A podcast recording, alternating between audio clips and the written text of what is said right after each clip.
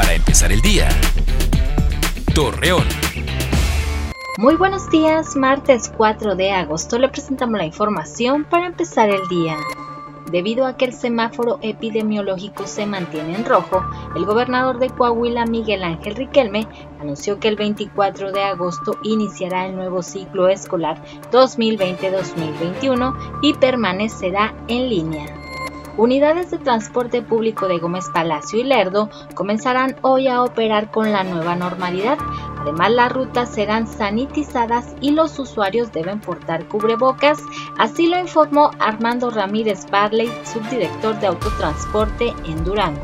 Según datos de las autoridades estatales, Coahuila continúa registrando más casos y decesos por COVID-19.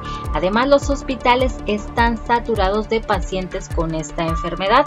Al respecto, se invita a las personas a mantener la sana distancia. Con el fin de reducir la violencia intrafamiliar que se incrementó a causa de la pandemia del COVID-19, el director de Seguridad Pública en Lerdo, Zacarías Espino Andrade, informó que los elementos policíacos serán capacitados para ofrecer una mejor atención a las víctimas de maltrato.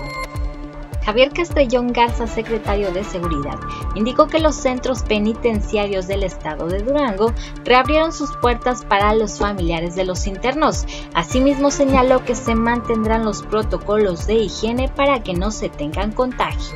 Acompáñenos con toda la información dos minutos antes de las 8 de la noche por Mega Noticias. Para empezar el día. Torreón.